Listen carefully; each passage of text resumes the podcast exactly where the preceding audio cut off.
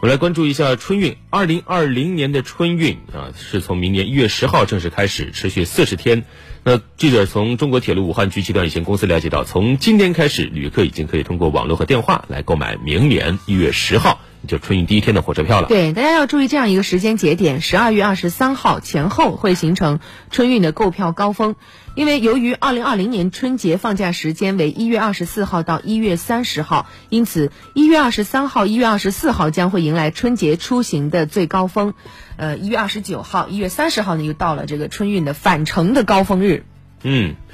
呃，二零二零年春节放假时间，他这两天应该已经查了好几次啊。一月二十四号到一月三十号，真的是很早啊。对，目前火车票预售期是三十天，据此推算，那明年除夕的火车票就是今年十二月二十六号开始售卖，明年正月初六的火车票将于明年元旦开卖。对，所以如果准备这两天呃出行返程的朋友呢，您可以设闹钟了啊。十二月二十六号和一月一号将是你抢票的两个时间节点。对，根据去年春运经验，深圳、广州到武汉的火车票最难抢。武汉出发方面呢，去往西部城市车票最紧张，像武汉至呼和浩特、乌鲁木齐、西宁等方向车票，一般首日一放开就全部卖光。另外，武汉到南宁车票也很紧张，较为宽松的反而是武汉至北京和上海方向，双向都有较为充足的。的余票也可能是这些方向车次比较多，所以呢，也请大家提前安排好购票时间。尤其是如果说去到你想去的那个地方的车比较少，嗯，那就一定要早做准备。对，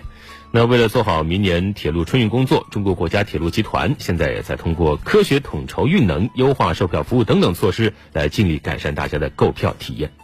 国铁集团相关部门负责人介绍，二零二零年春运，全国铁路预计发送旅客四点四亿人次，同比增加三千二百五十七万人次，日均发送旅客一千一百万人次。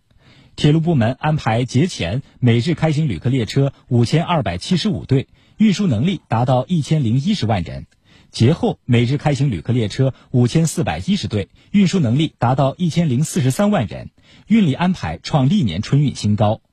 二零二零年春运，铁路部门投用动车组总量将达到三千四百九十七标准组，同比增加二百一十二组。春运动车组发送旅客比例预计达到百分之六十三以上。对于幺二三零六网上购票和电话购票这两种方式，从早晨八点到下午六点，每个整点和半点都会有新票起售。所以大家如果说这会儿你还没刷到票啊，那你下一个整点或半点你一定要留心看一下。着急买票的旅客一定要关注您所要出发的火车站具体的放票时间，因为每个车站啊，它呃放票的时间不一样，有些是上午，有些是下午，有些是早八点，有些可能是下午四点啊，真的是这是会有差异的。所以只有做好这样的一些准备工作，你才能够在第一时间买到车票。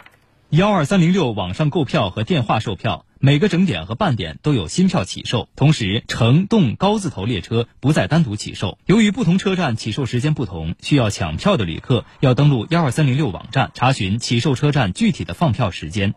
车票开售第一时间抢票，买到的可能性会更大。具体的起售时间可以在幺二三零六官方网站进行查询。然后我们需要熟悉掌握候补购票功能的使用。当旅客在幺二三零六购票没有余票的时候，页面会出现候补字样。我们旅客可以根据需求点击相应的车次，选择候补功能，并根据您选择的通知方式进行告知。此外，网购车票时一定要在三十分钟。内完成支付，如超过三十分钟未支付，车票将自动取消。因此，在抢票前，旅客需要提前做好网上支付的准备。铁路部门提醒，不要通过第三方代购网站和手机客户端购票，避免因代购方冒用他人信息，导致无法在网上办理退票、改签，影响出行。嗯。候补功能虽然推出来很久了，但是我真一次都没有使用过，信不过是吧？对，每次都觉得这个呃，我虽然在上面候补排上队了，但是我心里一直都是空落落的，我不放心，我真怕错过了，所以还是会嗯去选择尽量的自己去将就合适的那些时间。嗯，对，当然总体来说，大家这种买票的方法还是越来越多，会尽量的让大家越来越方便。但是春运期间，毕竟还是一票难求，真的，唯一的办法就是早做准备。是。